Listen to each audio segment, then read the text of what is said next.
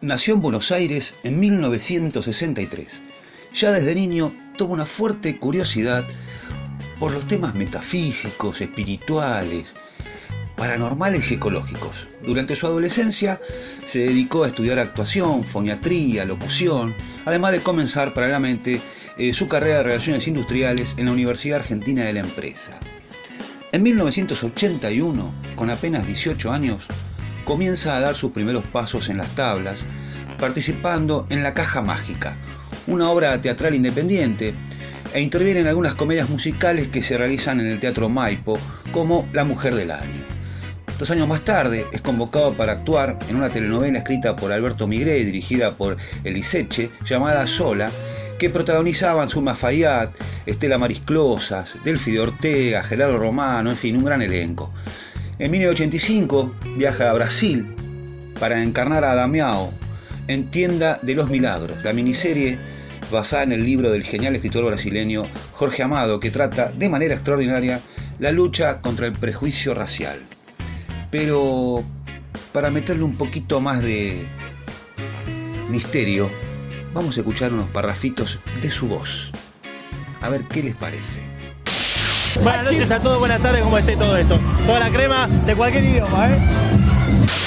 Dicen que hay chimentos, que partís a algún lado, ahora no estás haciendo televisión por acá. ¿Qué pasa, viejo? Yo no sé, yo no sé cómo se enteraron ustedes antes que yo. No, si Dios quiere me voy a trabajar por un tiempo bastante largo a un país del norte. ¿Vas a hacer conducción de un programa televisivo o algo así, digamos? Inicialmente voy como actor. Seguramente si, bueno, tengo la aceptación del público, voy a hacer este programa de conducción.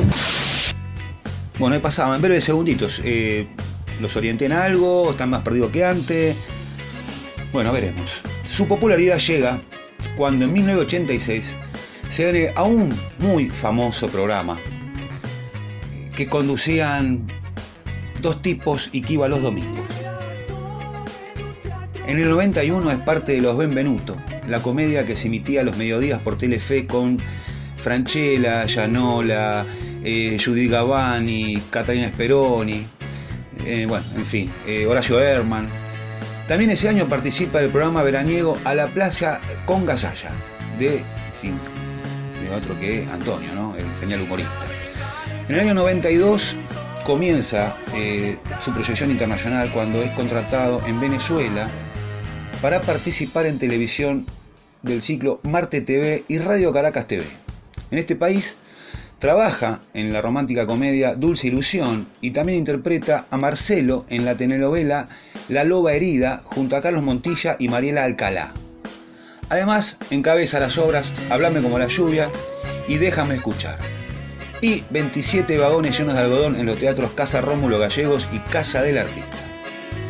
Resulta que hace 26 años que decidió cerrar definitivamente las puertas de la Argentina para continuar triunfando en el exterior. Atrás quedaron sus trabajos en La Mujer del Año, obra protagonizada por Susana Jiménez. Y él nos cuenta que cuando falleció su papá, pensó en irse del país.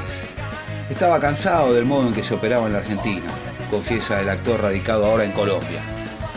Me había ido del programa con la cabeza metida en otros temas e inmediatamente me llamó Gustavo Yankelevich para ofrecerme la conducción de lo que fue Ritmo de la Noche, asegura tipo. Quizás tendremos otros más que pudo haber sido un Tinelli. Él dice que no, que para nada, que cada uno arma su propio camino de historia. En ese momento la idea de Yankelevich era que él compitiera con Feliz Domingo haciendo la conducción de ese programa, pero al final no se dio. Cosas de la vida. Inmediatamente después es contratado en Venezuela, como decíamos recién, para protagonizar y participar de distintos ciclos televisivos y radiales. Y cuenta que cuando llegué a Caracas, mi acento argentino no molestaba para nada, al contrario, sumaba mucho en el público femenino.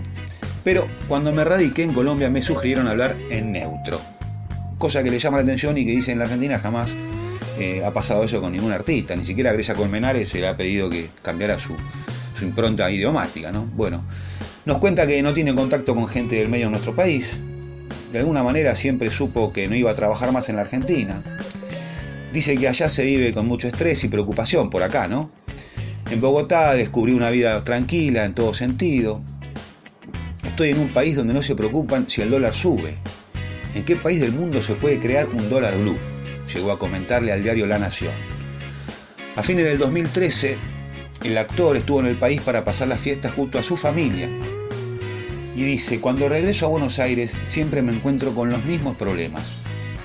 Separado y con un hijo adolescente, fruto de su matrimonio con la conocida actriz colombiana, ahora Cristina Heidner, en Colombia forma parte eh, y formó parte de varias ficciones, obras de teatro, películas, fue conductor de varios programas de televisión, qué sé yo, Arriba los Sexos, Amor en Custodia, Amo de Casa, El Capo, Graduados, bueno, fueron algunos de los trabajos que realizó junto a más de 400 programas de corte espiritual.